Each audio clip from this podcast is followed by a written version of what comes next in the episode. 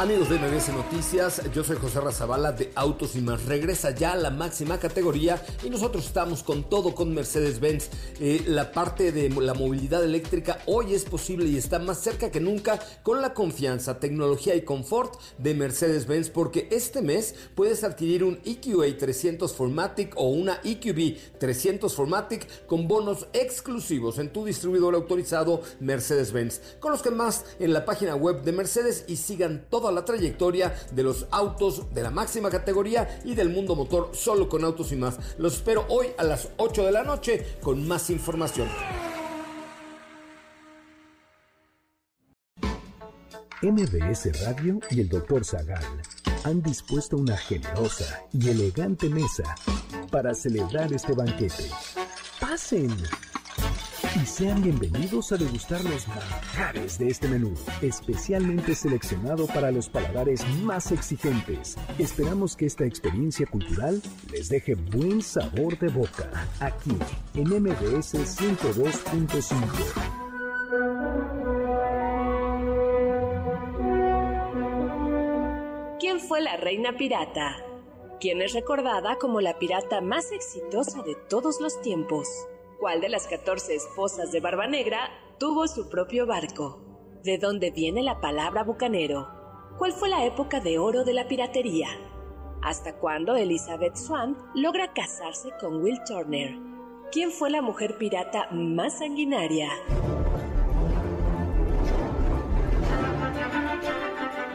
Hoy hablaremos de Grace O'Malley, Maria Cobham, los Killigrew, una familia de piratas. Aim Bonnie y Mary Reed, Sheng Shi, Lai Choi San y más sobre mujeres piratas.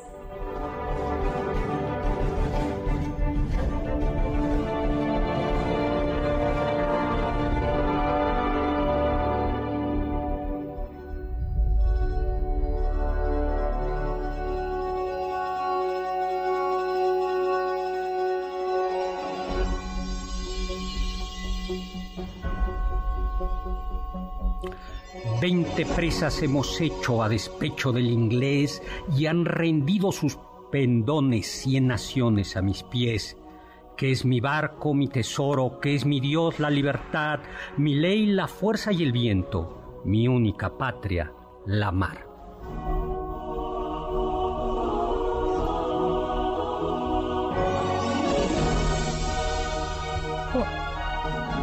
Hola, hola amigos y amigas, ¿qué tal? ¿Cómo están? Soy Héctor Zagal y les, doy la bienvenida aquí en MBS 102.5 de FM, transmitiendo desde la Ciudad de México para todos ustedes en el banquete del Doctor Zagal, acompañado de la reina pirata, la única reina de todos los mares de la cultura y de la sabiduría, la corsaria, la filibustera, nuestra capitana. Carla Aguilar. Hola Carla, ¿cómo estás? ¿Qué tal, doctor? Muy bien, muy bien, muy bien, gracias. Pues bienvenida a sus órdenes, capitana. A sus órdenes, capitana. Eh, y nos acompaña. en las velas, por favor. A sus órdenes. ¡Izad las velas! Eh, viento a favor. Bueno, no sé si así se dice, pero suena. Eh, suena bien, doctor. Suena bien. Viento a favor. Bueno, y nos acompaña también un invitado de lujo que después de muchas eh, transacciones, de mucho, de tener que hablar con su manager, finalmente hemos conseguido que de otro barco pirata se haya pasado a nuestra tripulación nuestro amigo Talif Samudio, un pirata berberisco, como lo indica su nombre. Talif. Hola Talif, ¿cómo estás? Hola doctor, muy bien, ¿y usted? Bien, bien. Oye Talif, nada más así para recordarnos, ¿a qué te dedicas Talif? Yo estudio filosofía Eso. en la Panamericana eh, voy en sexto semestre, ya estoy a punto de empezar mi tesis. Muy bien, ¿de qué vas a hacer tu tesis? Eh, de Emanuel Levinas, de El pensamiento hebraico del siglo XX. Bueno, pues muy bien, muy bien, muy bien. Muy bien. Y además de eso, ¿qué más haces? Además de eso, ando en bici todos los días, de arriba abajo, por toda la ciudad. Ya nos presumiste, ¿no? ¿Cuántos kilómetros al día haces? Ahorita 15, he hecho, he llegado a hacer hasta 40, sí, 15 al día. Échale ganas, yo creo que todavía, yo creo que todavía... puedes más, ánimo. y me dedico a comer, dormir. Y uno que otro viernes, ah. eh, hacer cosas de pirata. Muy bien. Ay, Dios mío. Le mandamos, estamos en vivo, mi Twitter arroba coseta, Antonio González, que ya nos está escuchando desde Whisky Lucan, a Juan Manuel, que ya nos está escuchando también, y le mandamos, nunca le mandamos saludos a nuestro colaborador, parte de este equipo, parte de esta eh, tripulación pirata, Lalo Rivadeneira, que nos ayuda con... Él está siempre aquí. Él, está siempre presente aquí. Bueno, Lalito, bueno, pues comencemos. Esta es la segunda parte de Piratas. Pero antes de comenzar, vamos para meterle interés, estamos en vivo, eh, un libro que quiero regalar, que es un ejemplar de, no de mi novela, El Inquisidor, sino quiero regalar un ejemplar de mi libro Gabinete de Curiosidades, escrito con otro miembro de esta tripulación, Pablo Alarcón. Pablo Alarcón y yo escribimos este libro, El Gabinete de Curiosidades del Doctor Zagal, donde se habla, por ejemplo, de por qué los piratas frecuentemente tenían un diente de oro. Ahí aparece ese, ese detalle. Bueno, se lo vamos a dar a quien nos hable y nos diga... ¿Su novela de piratas favorita? Una novela o una película de pirata favorita. Pero que Perfecto. le ponemos, pues sí, así de fácil. Ok, novela o película de piratas favorita. Exactamente. Al 5166-1025. Dios, son 1025. Bueno, rápidamente, a ver, ¿tú sabes por qué frecuentemente tenían un diente de oro? Eh, a mí me parece que era para poder quitárselo y usarlo como moneda de cambio. O, ese es el mito común. Ese es el mito. Sí, ¿no? Carlilla. Eh, era por el escorbuto, ¿no, doctor? Y el escorbuto mm. hacía que te sangraran y se te hincharan las encías. Y se les caían los dientes. A los, marineros frecuentemente se les caía por la falta de vitamina. De vitaminas de vitamina C que viene en los en las en las frutas, frescas, sobre todo. Por eso, amiguitos, coman frutas y verduras. Si ustedes no quieren que se les caigan los dientes, coman frutas y verduras. A necesitar los dientes como moneda de cambio.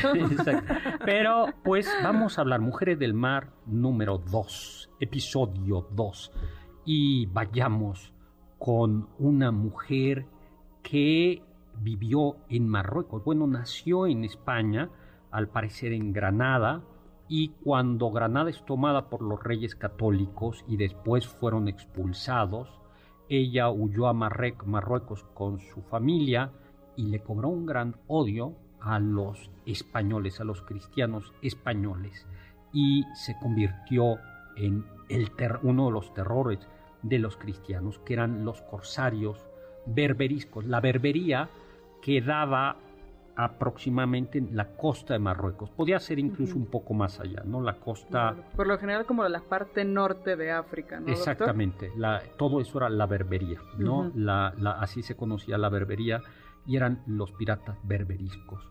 Pero... Eh, y que fueron el terror del Mediterráneo. Especial... Luego hicieron trampa y se aliaron con los franceses. Y entonces a los franceses no le hacían nada pero le hacían la vida de cuadritos especialmente a los españoles y saqueaban las costas españolas y los barcos españoles y, tenían cautivos que luego mm, cambiaban por dinero. De hecho, había una orden religiosa que se llaman los mercedarios. ¿Tú sabías eso? No tenía idea. Y su función o su carisma era juntar dinero para ir a rescatar esclavos cristianos. Wow. Entonces llegaban eh, a, cambiar esclavos cristianos. Si mal no recuerdo, Cervantes fue hecho, ahora lo, rectificamos, pero hasta donde yo recuerdo, Cervantes fue un tiempo capturado. Me parece que sí, sí tuvieron que pagar por, porque fuera liberado. Exactamente, exactamente. El problema es que si te capturaban y nadie quería. o sea, imagínate, te pues capturan y tu esposa dice, no, no me lo devuelvan, ¿no? ay, qué triste. Seguramente pasó. Sí, digo, ay, capturaron a tu esposo. No, ay, no tengo dinero. Ahorita no. Ahorita, voy a unos cinco años puedo juntar y... Creo que una historia, eh, digo, no sé si fueron específicamente los berberiscos, pero creo que sí es la de Robinson Crusoe, que al principio de la novela cuenta cómo fue capturado y, secuestrado y de hecho tuvo que huir después este, en un barco robado para poder volver a su tierra. Mira, de esto no me acordaba de esa parte del Robinson Crusoe, pero no le quitemos protagonismo a esta mujer que ejerció el poder y que fue Sayida al-Hurra. Y esta mujer, estábamos hablando que su familia fue expulsada de España y lo que nos cuentan es que probablemente creció con, con cierto rencor hacia España, ¿no? Y hacia los españoles debido a esta expulsión. Y llegó un momento cuando ya había crecido que se casó con un gobernador de Tetuán, de Tetuán exacto. Que hoy es España, por al Hassan al-Mandri. Ah, ¿Hoy es España, doctor? Sí, hay dos, eh, mm. hay dos, eh, sí, hay, sí, hay parte, todavía España conserva dos. Eh, no, es Ceuta y ah. Melilla, pero Tetuán estaba en, Sí, bueno, y ah, entonces... ok, doctor, e, eso no lo sabía, pero se casó con, un gobernador de, Tetuán, un, hombre muy respetado y que parece que la respetaba bastante y que pedía su consejo al momento de gobernar. Y lo que pasa es que después de que, de que muere, ella se queda como cabeza del gobierno y de lo que tenemos registro es que empezó a tener tratos con los berberiscos, con estos piratas. Oye, nada más me corrijo, ¿no? Tetuán actualmente ya es Marruecos. Ah, pero las dos ciudades que conserva España ahí en, ¿En la zona, en, la zona es, Ceuta y Melilla. Pero entonces, entonces, claro, fue esposa del gobernador de Tetuán. Así es, y cuando él muere se queda como cabeza de Tetuán y empieza a tener tratos con los piratas berberiscos. Y parece que les pedía que vengaran en su nombre eh, pues la expulsión que había sufrido su familia, entonces pues que se enfrentaran con los españoles y fueran especialmente crueles en contra de ellos. Y hay registros de que fue, de que quizás sí ella misma estuvo en los barcos, al menos en la parte comercial, y quizás también enfrentándose ella misma contra algunos españoles y con otros barcos europeos probablemente. ¿Y siempre estuvo casada con el mismo o qué pasó? ¿Enviudó alguna vez? Después de que enviudó, doctor, se casó con un gobernador con, con el emperador, me parece, con, el, sultán, con el sultán. Y algo muy interesante es que dicen que lo que al parecer él la respetaba mucho porque hasta ese entonces no se había escuchado que un sultán saliera de su tierra para casarse en otro lugar y él sí lo hizo. Visitó Tetuán para casarse con ella. Pero después se regresó y ella se quedó en Tetuán gobernando. Bueno, era verdaderamente una mujer soberana. Así es. Por cierto, los cuando los españoles, la corona española, los reyes católicos expulsan a los judíos, eh, si no se quieren convertir, muchos de los judíos huyeron, eh, optaron por eh, ser fieles a su fe y huyeron por el Mediterráneo y dicen que una gran mayoría fue capturado por los corsarios berberiscos. que es tristísimo. Muy pocos llegaron al Imperio Otomano donde fueron bien recibidos. Bueno, pues ya tenemos esta, esta, bueno, verdaderamente una mujer fuerte, la que gobierna Sayid, ¿no? Así es. Y reinas piratas. Yo digo que Isabel, a mí no me cae bien Isabel I de Inglaterra. ¿No le cae bien, doctor? No, no, sabes, ya, ya se los he contado porque es que a mí sí me, los piratas no me caen bien. Sí, a veces se nos olvida la crueldad de, todas sus acciones. Y que eran especialmente crueles en estas tierras. Lo platicábamos la otra vez, ¿no? Campeche, Veracruz, eh, sufrieron mucho por los, por los piratas. Además, pobres y ricos, todo el mundo sufría. Incluso sufrían más los pobres, porque no había manera de... Sí, porque ¿dónde, a qué fortaleza se meten, ¿no? Sí, o no, o, más que por eso, porque si los capturaban, ¿quién los rescataba? Pero vamos a la reina pirata, reina de Inglaterra. Y yo digo que es pirata porque buena parte de su riqueza fue gracias a los corsarios. Y vamos a hablar a nuestro regreso de quiénes son los corsarios. Recuerden, estamos en vivo 5166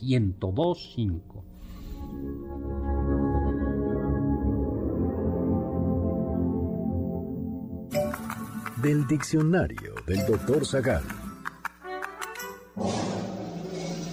La palabra bucanero viene del francés boucanir, que refería a boucan, que significa parrilla o rejilla de madera sobre la que se ahumaba la carne o el pescado. Se les llamaba así a quienes cazaban o pescaban en las colonias francesas del Caribe y solían vender sus preparaciones a las embarcaciones que se detenían por ahí.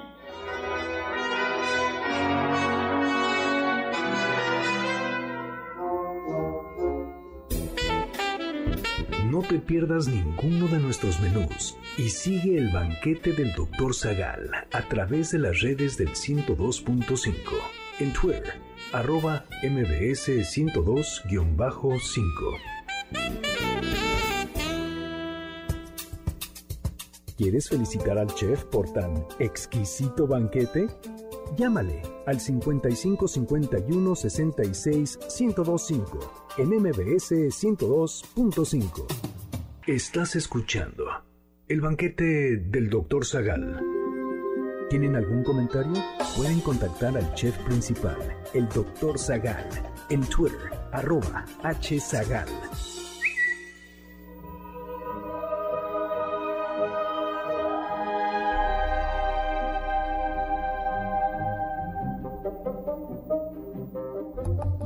Hola, hola, estamos de regreso. Soy Héctor Zagal aquí en el banquete en MBC 1025 hablando sobre mujeres piratas y estamos acompañado de la capitana, la reina de los mares, la pirata de la cultura. No, la pirata de la cultura suena muy mal, pero no, ¿Cómo lo la, podemos decir? la, la- la capitana de los mares de la cultura. Ah, muy bien, Eso doctor, sí, eso, eso ¿no? me gusta más. Que es Carla Aguilar y tenemos también a un grumete pirata que es eh, Calib Zamudio, que también, Así es. también estudia filosofía. Este es un banquete hoy muy filosófico, ¿verdad?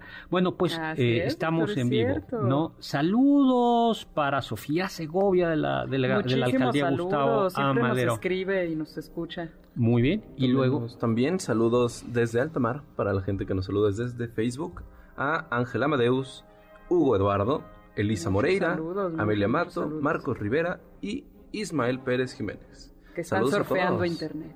Ah, muy Ay. bien. Yo quiero mandar un saludo. Fue por Instagram me escribió a Ballesteros que dice que escuchó el programa de la melancolía y que le que, que dice que eh, cuando que en efecto los mexicanos somos melancólicos a veces en el extranjero que él vivió cinco años en Suiza y que de verdad le pareció así lo dice él un lugar eh, pues, para un latino emocionalmente muy difícil y que entre las verdades que da Milán Kundera en la insoportable leve- levedad del ser, eso dice Milán Kundera, es que Suiza es la capital mundial del aburrimiento. y Ballesteros dice, y también lo dice la escritora Clarice Lispector, ¿no? Pues un saludo desde el otro lado del mundo. Muchísimos, a- a muchísimos Ballesteros, saludos. ¿no? Un súper saludo, ¿no? Saludos. Así es, y doctor, ya tenemos ganador del Gabinete de Curiosidades del doctor Zagal para Armando Gómez Navarrete de la Alcaldía Coyoacán. Pues muy bien, un abrazo. ¿Y cuál fue su...? Su respuesta fue El Pirata Hidalgo de los años 50. Ay, no conozco. Wow. Yo tampoco. Pues habrá que conocerlo. Así pues muy es, gracias. Ya nos diste algo que ver. Gracias. O que Ro- leer, no, no O sé si es novela o película. Rolo Lara nos, sacó, nos habla desde Ciudad del Carmen, en la costa. Uh, Fernando Villela Muchísimos, muchísimos eh, nos dijo que comentando el sufrimiento que pasaron las ciudades novohispanas por culpa de piratas, no le vaya a decir que el equipo de béisbol de Campeche se llama los Piratas de Campeche. Ah, Es es, cierto. es como la venganza, ¿no? De Campeche. sí. Marco Antonio Oficial eh, que nos dice que si vamos a estar por aquí, banquete, siempre habrá sabro. Y Fernando Villela nos recuerda eh, que ha estado por aquí, Fernando, los piratas sí, del Caribe, vuelva. ¿no? Y Marco Antonio Oficial, ¿cuál es la más mexicana? Ma- ¿Cuál es la mexicana más destacada en los mares de la historia? La verdad es que les debemos el dato, les confieso que lo intenté buscar y no he encontrado. Pero es un reto mío, lo voy a la voy a encontrar. Muy bien. Muy bien. Pues entonces estábamos hablando que la reina Isabel de Inglaterra, que murió en 1603, buena medida del, del dinero de su corona se debió a los corsarios. Pero los corsarios eran piratas o, o qué distinguía a los piratas? Pues podríamos decir que eran piratas con el favor de la reina, contratados por la reina y como tenían su permiso, eh, pues no eran un pirata cualquiera, sino un señor corsario. O sea, tenía el permiso, le daban una patente de corso, ¿no? Sí. Y se sabe que eh, como eran pues piratas, no eh, contratados por la reina Isabel, pues en Inglaterra no pasaba nada, no pasaba mucho, pero a las tropas españolas les hacían mucho daño y a cada rato las estaban invadiendo, las estaban atacando.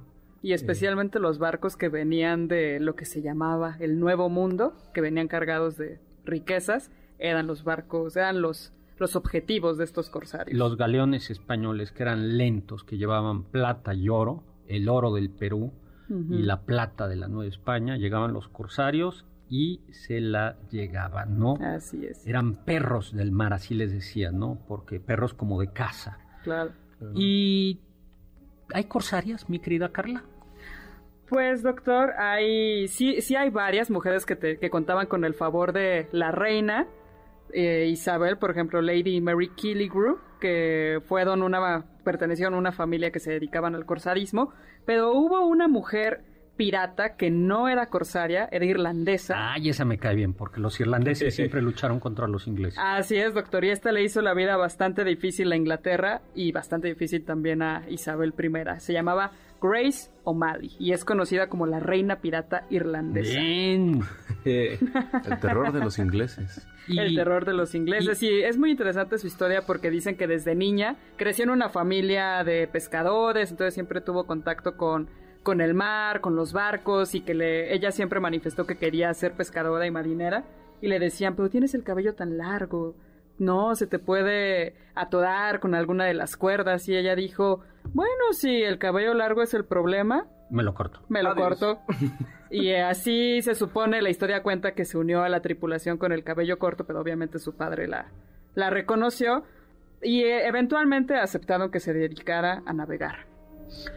Y llegó a ser una pirata importante hasta el punto de que uno de los enviados de los gobernantes enviados por Isabel I a Irlanda, eh, Richard Bingham, que iba a poner orden en Irlanda, porque recuerden que los ingleses siempre quisieron conquistar y dominar Irlanda, dijo sobre ella, ¿no? Así es. Y Y pues bueno, durante muchos años nadie estaba a salvo de sus atracos, pero llegó un momento en el cual eh, Richard Bingham tomó, bueno, capturó a uno de los hijos de Grace. Capturó a uno, después capturó a otro de los tres hijos que tenía y uno de sus hijos murió durante mientras era capturado. Y Grace dijo, seguramente al otro hijo le sigue la misma suerte y esto no va a terminar hasta que hable con la mera mera. Y dicen que le envió una carta a Isabel I donde le explicaba su situación y le decía, ¿cómo le hacemos? Y fue tanto el alboroto que Isabel I invitó a Grace O'Malley a que la visitara en Londres y tuvieron una entrevista que nadie sabe bien a bien qué fue lo que se habló, ni tampoco sabemos en qué idioma se habló. Probablemente fue en un inglés muy difícil para Grace y porque no sabía hablar latín, cosa que sí hablaba la reina Isabel. Pero lo que sí sabemos es que liberaron a su hijo, le dieron una pensión vitalicia a Grace y pudo seguir siendo pirata, pero ahora a favor de Inglaterra. Bueno, fue una buena negociación. Fue una buena negociación. Pasó de reina pirata a corsaria de la reina. Así es. La, única parte es esa fea, ¿no, doctor? Que ahora tenía que estar como en favor de, Inglaterra, pero... sigue siendo reconocida como una de las grandes heroínas irlandesas. ¿Y algunos personajes más? Claro, doctor. Le contaba que la familia Killigrew era una familia de corsarios que parece que no eran de los que se montaban en los barcos y atacaban a otros, como pero concesionarios, eh, los dueños de la concesión. eran como los dueños de la concesión. Así es, doctor. Ellos Eran los líderes, ¿no? Así como, sí, como ahí este, sí, pasa con los líderes sindicales que no trabajan, ¿no? Que, sí, no, no son ellos quienes lo, hacen, pero facilitan absolutamente todo. Entre comillas, pero bueno. Eh, esa era la familia Killigrew. Pero parece que Lady Mary, que era... se casó con uno de los Killigrew, con Sir John IV, en algún momento de su vida, porque dicen que tenía como 60 años, seguramente estaba un poco aburrida, y llegó un barco español a las costas enfrente de su casa y de donde se realizaban todas estas estos movimientos. Encalló, ¿no? Encalló. E, es lo que dicen, dicen otros que simplemente llegó porque había una tormenta y decidieron ahí como ah.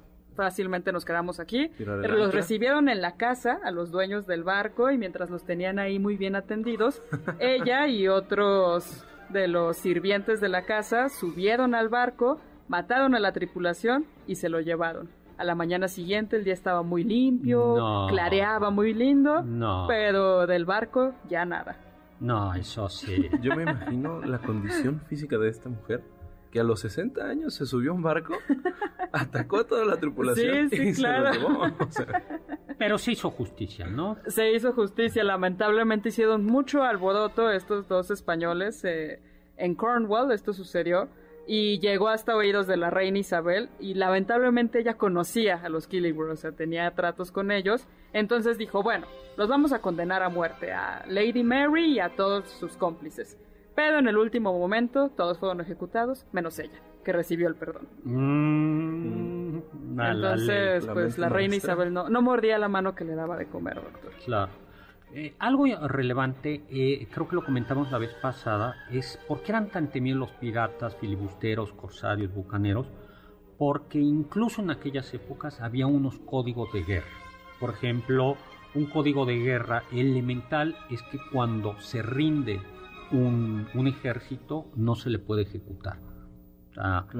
Eh, si te rindes, no se te ejecuta. Dicho sea paso, eso en la Revolución Mexicana no pasaba. A veces se rendían y, ejecutaban a los que se rendían. Otro era eh, las banderas y uno de esos códigos, y ya nos vamos con corte, era que un barco que llega naufragando a un lugar se le respeta. Mm, se, le, respeta. Mm. Nos tenemos que ir a un corte. Vamos a seguir hablando de mujeres de la mar.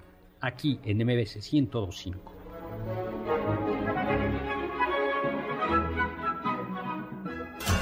Los sabios dicen. Esto no puede ser un sueño porque si lo fuera, habría ron.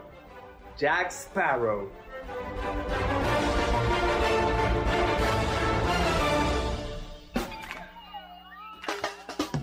¿Faltaste alguno de nuestros banquetes? ¿Quieres volver a degustar algún platillo? Escucha el podcast en mbsnoticias.com. MBS 102.5.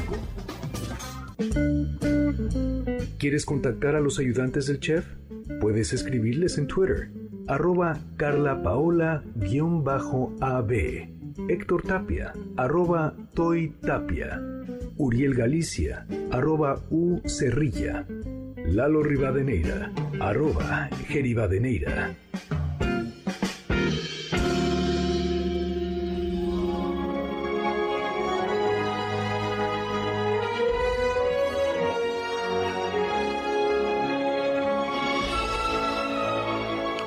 Hola, estamos de regreso. Soy Héctor Zagal y seguimos en alta mar navegando en un barco pirata. Pero en esta ocasión no mando yo, sino manda la capitana Carla Aguilar, que es la capitana de este barco pirata, donde hablamos de cultura, de historia y nos acompaña también Talif Samudio que está, es nuestro grumete a bordo. También eres cañonero, ¿no? También, podría decir que soy cañonero. Todo lo, todo lo que sea a bordo, en la, ¿cómo se dice? En la popa, podría hacerlo yo, eh. quizá. Doctor, y como soy la capitana, mandé un atraco. No, no es cierto. Mandé que fuéramos a desenterrar nuestros tesoros que dejamos en una islita en el Caribe, algo sin violencia, y trajimos unos pases dobles, doctor, para regalar. ¿Para qué? Tenemos tres, tres pases dobles. El primero, el primer pase doble, es para la obra El viento en un violín, que se presenta en el Teatro Milán. El siguiente pase doble es para la obra Vaselina, que se presenta en el Teatro del Parque Interlomas.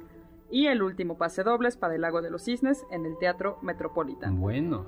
Como fueron obra de un atraco estos pases dobles, doctor. Solamente tienen que llamar al 5166-1025 y decir, yo lo quiero, digan nada más para cuál, El viento en un violín, Vaselina o El lago de los cisnes. Si se lo ganan, los van a contactar para indicarles la fecha y la hora en la que tienen que asistir.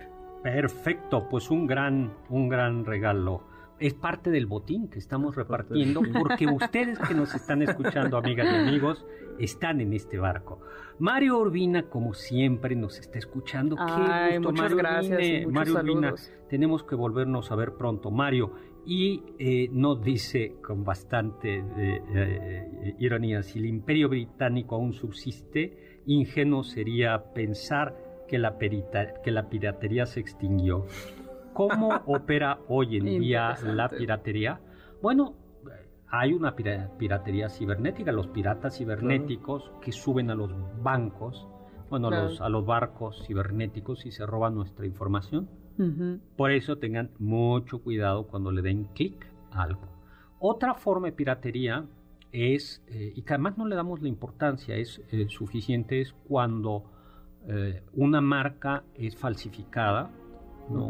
Sí, los es- clones, ¿no? Los clones son falsificados, eso es piratería. Claro. Ah, no, yo creo que es más bien corsarios, porque muchas veces tienen, eso no pasa en, en- en algunos países de Latinoamérica, Tienen cierto permiso. permiso de la, de la autoridad, ¿no? Claro. Entonces son, son corsarios, no, no son piratas. No lo bien, yo creo que y Valparov, saludos a todos desde tierra adentro. Y dice que entre los marinos y piratas existe una superstición lugar común. Una mujer a bordo de un navío era signo de mala suerte. Una mujer pirata no sería una antinomia. Bueno, eh, en su libro, uno de los dos libros que utilizamos para preparar esto, ahora nos dice Carla el otro, de Gal, el filibusteris- filibusterismo, él dice que las mujeres piratas, en efecto, eran excepcionales. De hecho, en la isla Tortuga, donde estaban los filibusteros, eh, ordinariamente estaba prohibida que, que hubiera mujeres Mujeres. y también homosexuales. En los barcos no podía haber mujeres ni homosexuales. Aunque luego este mismo hombre explica, pero como todo, Hay excepciones, hay- ¿no? hay- Siempre hay- O hay hay maneras de torcer las cosas. Exactamente, él cuenta, este hombre cuenta que había veces eh, que había piratas que eran acompañados de un mancebo. Y, y dan a Mm. entender diciendo. "Mm", y yo creo que algo parecía así, ¿no? Sí, También. e- en este libro también mencionan que a veces la vida de Grumet era bastante fea porque era utilizado también como compañero sexual por el capitán. Híjole, no, tú no eres grumete.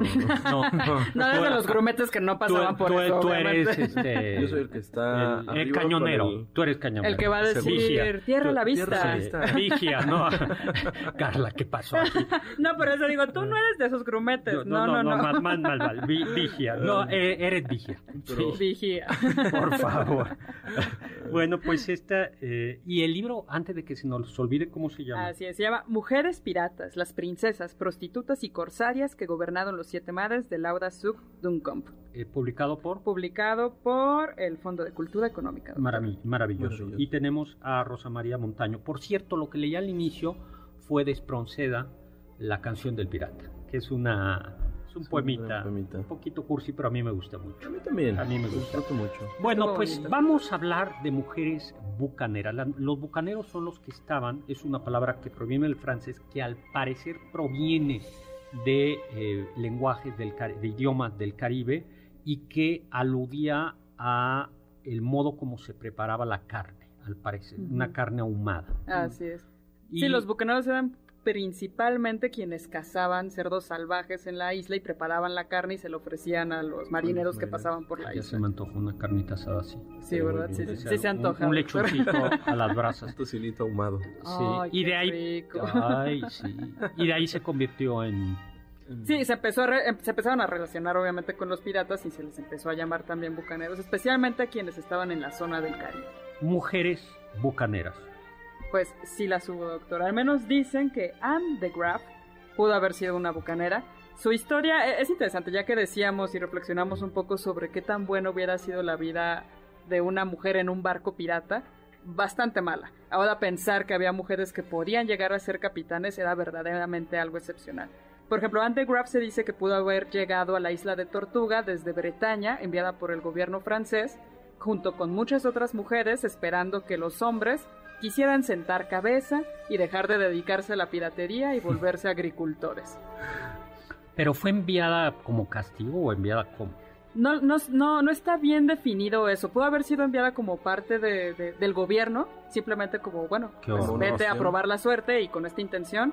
O pudo haber sido enviada porque practicaba la prostitución en Francia o por Ujú. algún otro crimen, porque muchas veces las islas que crimen eran en aquella época, ¿no? crímenes en aquella época, eh, pues eran como reclusorios de pues criminales y gente indeseable. Entonces pudo haber llegado así a la, a la isla de Tortuga, ya sea entre 1665 y 1675. Pero Ella, sí. en todo caso, pues el plan eh, no se cumplió, ¿no? Esto de que los piratas sentaran cabeza. Eh, claro, que era una mujer dijera, ah, yo no quiero labrar la tierra. o sea, Llegó ella y se casó con. eh, no sé cómo se pronuncia bien, no hablo francés, pero creo que es Pierre Lilong, eh, que murió a manos de Laurence de Graff. eh, un pirata holandés que sirvió por un tiempo en las colonias francesas del Caribe. Lorenz de Graaf, que era holandés, es a quien se conoce en la Nueva España como Lorencillo y que fue un verdadero azote para Yucatán, Tabasco, Veracruz, Campeche. La ciudad de San Francisco Campeche la, la atacó varias veces y la incendió y hay un ataque terrible del 6 de julio de 1685. Es, Wow. eh, entonces ella era la esposa de él. Era la esposa de Pierre Lelong, pero parece que llegó Lorenz de Grafa y a Tortuga y le gustó mucho y le dijo a Pierre como, pues me gusta tu mujer. Y como él no se la quiso dar, lo mató y muy furiosa, Anne le dijo, ¿cómo te atreves a matar a mi esposo? Te reto un duelo. Y tomó una espada de algún lugar y pues se enfrentó a él. Y Lorenz lo único que supo decir es, ¿qué mujer? Vente conmigo. Y ella aceptó y se subió a su barco. Claro, estas historias son eh, épicas, pero revelan verdaderamente la opresión. Claro, mujer, no, o ¿no? sea, la- simplemente pasas de esposo en esposo, Claro, el- si matan a tu esposo, pues bueno, te vuelves el- ya el la esposa del el que patriarcado en su Sí, en su máximo esplendor. Sí, o sea, pensar realmente en, en estas mujeres que parece que nos llega que fueron excepcionales y que llegaron a altos mandos, hay que pensar en todas las otras que están detrás que pasaron una vida terrible, Claro. verdaderamente terrible. ¿Alguna otra? Jacot de la Haye, de la Haye, de la Haye, no sé cómo se pronunciará, doctor. Algunos dicen que es de origen haitiano y que sus familiares murieron a manos de los españoles. Y entonces vuelve, que esta es una historia que se va a repetir en muchas historias de piratas, ¿no? Claro. Al menos románticas, en donde un, un personaje se convierte en pirata por odio o por venganza, por haber es. sido por una Claro. potencia, eh, por y haber eso como sido- que da, da, un, da un toque muy romántico y rosa de alguna manera, ¿no? A estas historias de piratas, porque ella le crece el rencor en contra de los españoles y además, este parece que no tiene nada de... No, no, no, no fue realmente un personaje histórico, porque además le ponen que tiene un hermano con alguna afectación mental y entonces ella se vuelve como esta salvadora que tiene que vengar la muerte de su familia y además sacar de la pobreza a su hermano, ¿no? Y se vuelve marinera entonces.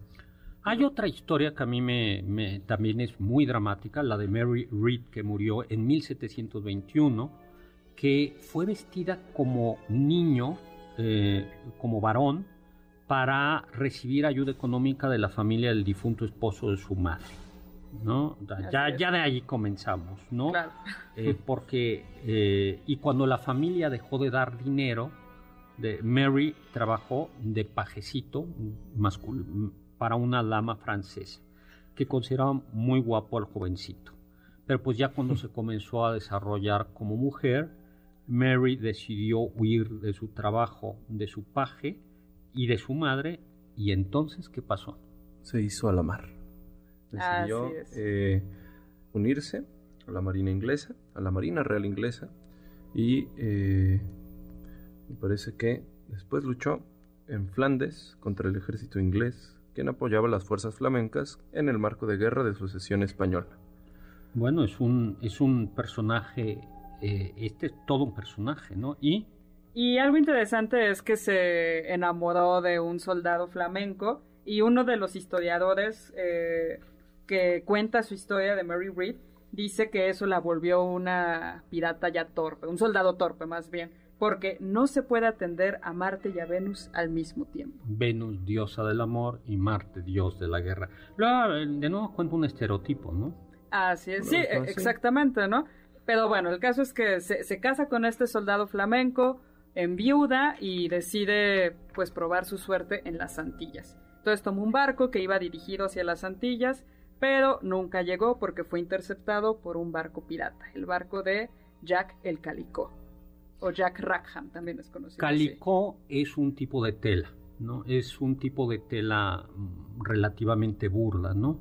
Si lo pueden ver por ahí, es un tipo de tela, calicó. Por ahí- y se llamaba calicó por ese Justo por esa tela. vestimenta, Por- exacto. Y fue ahí donde, pues, subió además como Mark Reed, o sea, todavía manteniendo esta identidad masculina, que es la que probablemente estuvo utilizando tanto cuando se enlistó en la Marina inglesa como cuando peleó junto al ejército flamenco, lo cual es interesante porque entonces cómo fue ese coqueteo con el soldado flamenco, Sí. ¿no? Bueno, pues nos tenemos que ir a un corte y regresamos para platicar de la historia de Mary Reed, que tiene todavía un final impresionante.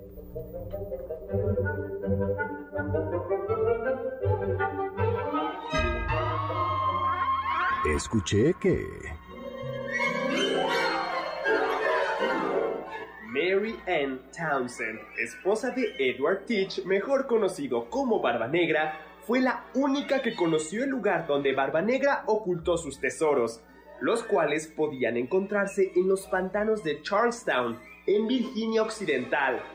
Aunque no se sabe si Mary Ann realmente existió, habría sido una de las 14 esposas de Barba Negra y, al parecer, la más amada y la más aguerrida, pues Barba Negra accedió a darle su propio barco para que lo comandara, el Odyssey.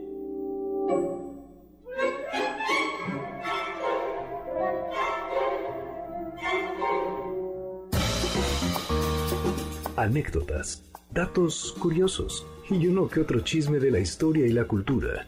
Sigue el banquete del Dr. Zagal a través de las redes del 102.5.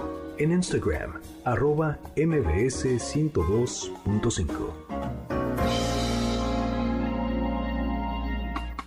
Ponte en contacto con nosotros en nuestra página de Facebook, Dr. Zagal. Ya volvemos a este banquete después de un ligero entremés comercial. ¿Listos para el siguiente platillo? Quédate con nosotros. Aún hay mucho por picar y la promesa sabrosa, el postre. Hay quien dice que... El hacer caminar a los cautivos por la tabla podría no haber sido una práctica tan común como creemos.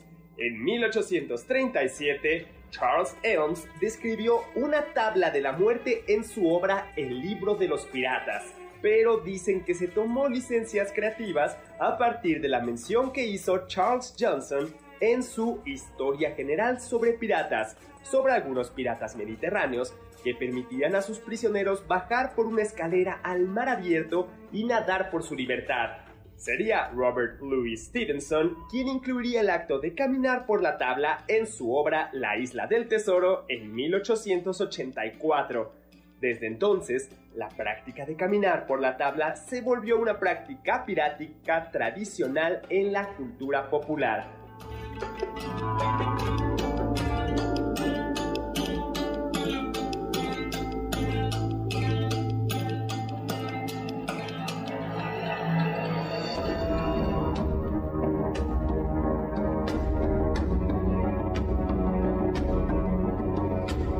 Estamos de regreso. Soy Héctor Zagal en este banquete pirata. No porque sea falso, sino porque estamos hablando sobre piratas. Nos acompaña No la... es clon de ningún Sí, no es clon, este es el original. Nos acompaña Carla Aguilar, capitana de este barco, la Gracias, capitana de la cultura, de, de los mares de la cultura. Y nos acompaña el vigía, ¿no?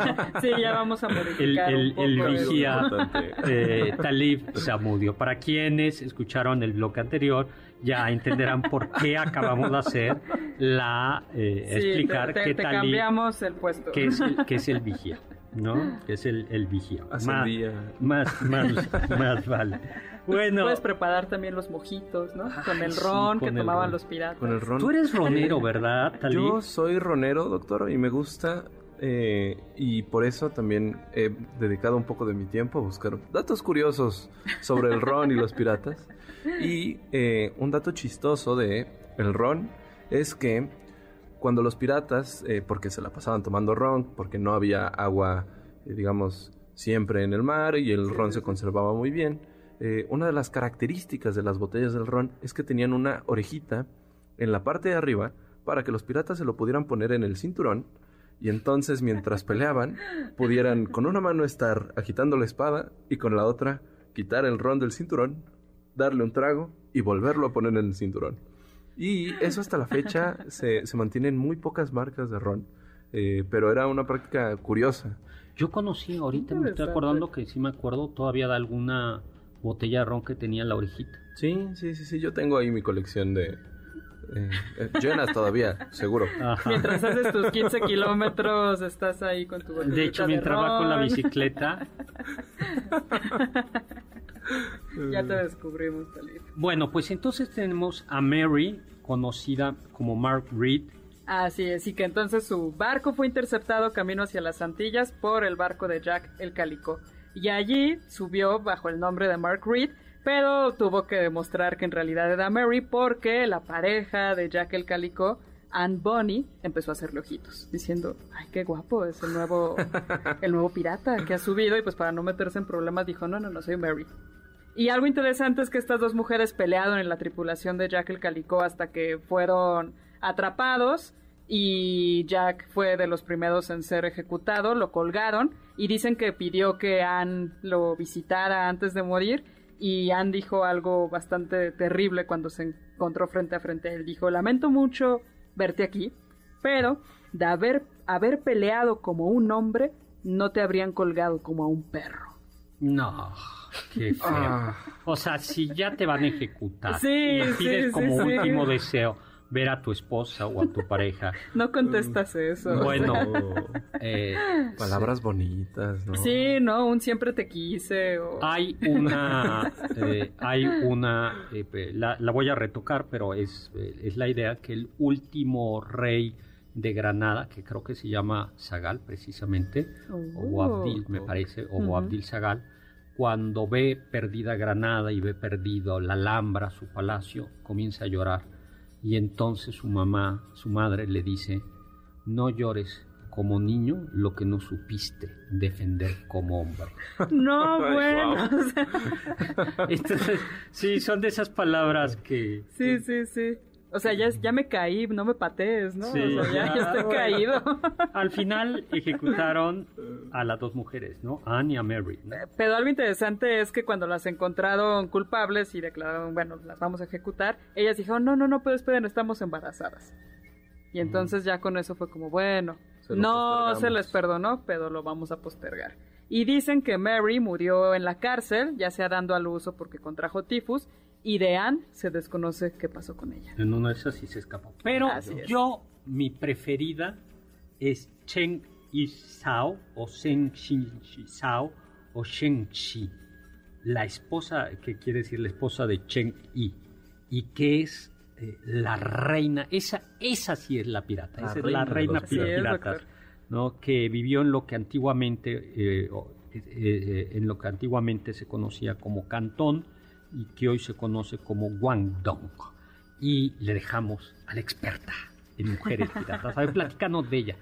Pues algo interesante, de acuerdo con la, su, la, fecha en la que nació durante la dinastía Qing, Cheng Yizhao parece que vivió del 1775 al 1844 y la dinastía Qing del 1644 al 1911 sería muy impresionante que una mujer alcanzara el puesto de capitana, no porque no fuera, porque fuera impresionante que las mujeres estuvieran en barco. Sino la China de aquella época era terriblemente. Era, era terrible, o sea, pensemos que fue la época donde las mujeres acostumbraba a quebrarles los dedos de los pies para hacer esta forma de pie de flor de loto. El flor de loto, sí. No, era horrible, porque más que quebrarle, lo que hacían era las amarraban Así es. para impedirte de bebés que les creciera. Que les creciera el pie, con lo cual eran unos dolores horribles. Sí, la manera de caminar e, e, era una, una práctica horrible y muy dolorosa. Y lo mismo, eh, no, las mujeres probablemente no sabían escribir ni leer porque lo que pasaba es que se esperaba que la hija se casara y una vez que se casaba ya no tenía ningún tipo de contacto con su familia y pasaba a pertenecer a la familia del esposo. Sin embargo, sí podían trabajar en lo que sea que el esposo trabajara, ya sea que fuera agricultor, comerciante, marinero, pirata, pero el punto es que esta mujer se volvió la capitana de una gran flota, probablemente de la flota más temida por todos los marineros. Una coalición de piratas chinos que se enfrentaron contra los ingleses, contra los portugueses y que la marina imperial china no podía sacar del mar. Porque hubo piratas. Bueno, ahora que hablábamos de piratas, en nuestro país hay todavía piratería, piratería. O sea, hace tres años, o sea, no hace mucho tiempo, aparecieron, han, aparecido casos de barcos piratas que en las costas del Pacífico asaltan especialmente a barcos camaroneros. Y llegan Oh. barcos camaroneros y les roban la, la, la- la pesca. la pesca, que es una pesca cara, eh, y se la llevan. Eso en el qué México de los últimos seis años, o sea, Ujú. no... es- Eso ha aparecido. Y en Somalia hay, por ahí también hay piratas, pero tristemente... Continúa. co- continúa, no en los niveles de ahora. Pero regresemos con esta pirata, reina de los piratas chinos. Parece que trabajó como prostituta y fue ahí donde conoció a Cheng Yi, que era el capitán de un barco pirata y quedó prendado de su belleza y dijo yo quiero esta mujer para mí.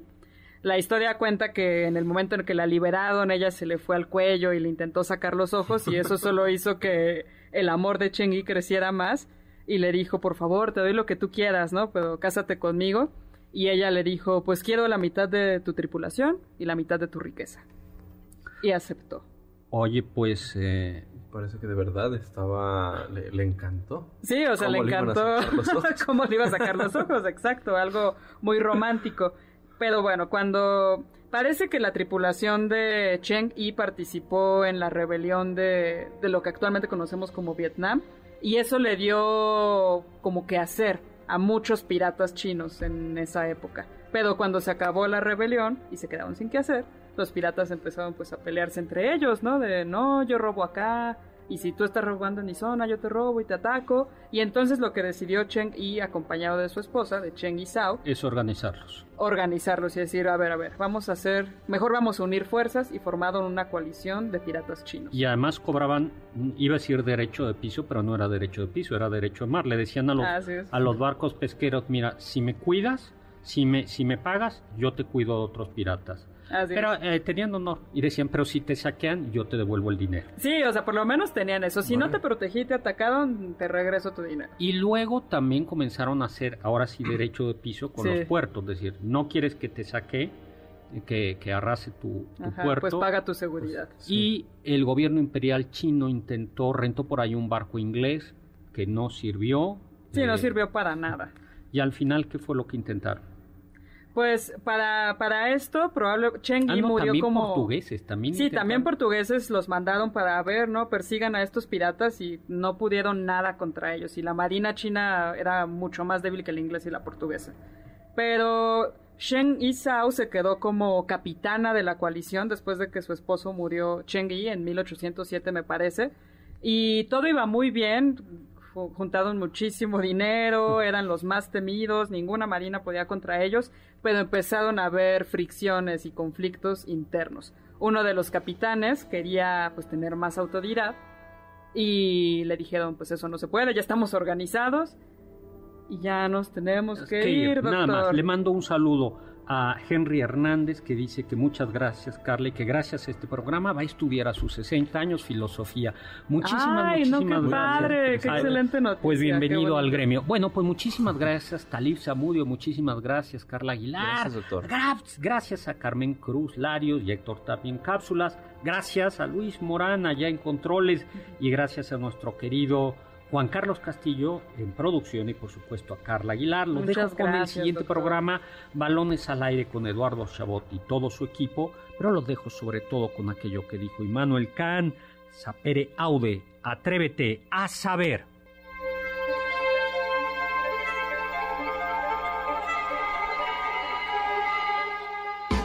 Confiamos que este banquete ha sido un deleite gourmet y cultural. Gracias por escucharnos y nos esperamos el próximo sábado con una deliciosa receta que seguro será de su agrado. MBS 52.5